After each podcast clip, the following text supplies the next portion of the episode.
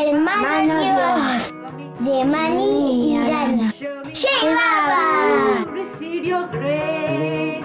Tell me how, how can I please you? Just to see you smile. Vacaciones con Baba. Todos los mandalí recibían órdenes de Baba, órdenes importantes, que eran difíciles de cumplir. Yo estaba muy orgullosa de recibir también órdenes de él, órdenes chiquitas, que para su hermanita eran preciosísimas. ¿Cuáles eran estas pequeñas órdenes? Yo debía hacer los deberes, esa era una orden, debía escribirle a él una vez a la semana, debía escuchar a mamá, esta era una orden. No debía escaparme de casa para estar con Baba, sino acudir con mamá solamente durante las vacaciones escolares. Esta era la orden más difícil. Eso me hacía desear que mi escuela me diera unas vacaciones de 12 meses. Asistí a una escuela católica, el convento de Jesús y María, en Puna. Nuestra escuela nos daba largas vacaciones, dos veces por año, unas vacaciones en invierno cerca de la Navidad y las otras a mediados del verano. Y entre ellas había unas vacaciones cortas, como la de la festividad de San Miguel, el 29 de septiembre. Todas las vacaciones yo las pasaba con Baba. Mamá me llevaba en tren desde Pune hasta el lugar en el que Baba estuviera en esa época, Mumbai, Merabat, Toca o Nasik. Esos días de vacaciones con Baba eran el cielo para mí. Yo estaba como por las nubes mucho antes de que mamá y yo saliéramos de casa. Al final, cuando nuestro tren partía de la estación de Pune, mi corazón estallaba en una canción. A medida que íbamos más rápido, yo también podía oír a las ruedas del tren cantando con un ritmo estremecedor. Baba, baba, meher, baba, baba. Y mucho antes de que nuestro tren llegara a la estación de Amendagar, todo ese trayecto yo estaba asomándome por la ventanilla para echar un primer vistazo al nombre de la estación.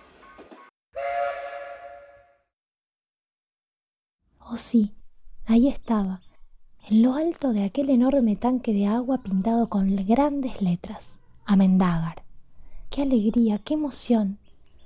No me habría sorprendido si, en lugar de eso, hubieran pintado el paraíso, porque era ahí donde yo había venido. El paraíso era para mí el lugar en el que estaba Baba. Todos hablan, incluso antes de que Einstein lo señalara, que cuando eres feliz el tiempo corre más rápidamente. Mis vacaciones con Dios en ese cielo llamado Merabad terminaban demasiado pronto. Cuando se acercaba la hora de volver a casa y otra vez a la escuela, yo me sentía y mostraba muy afligida. Baba me brindaba un poco más de amor y me decía que yo fuera feliz por él. Mis esfuerzos para hacerlo debían ser muy graciosos, pero los que veían esto eran muy buenos, y en lugar de ello se veía gravedad en sus rostros. De vuelta en el tren con mamá, yo seguía comparando el viaje que habíamos hecho desde Pune para verle con el viaje de regreso, y caramba, qué diferencia, cuán diferente era ahora el sonido de las ruedas del tren. ¿Qué había para ver ahora cuando asomaba por la ventanilla? Nada interesante.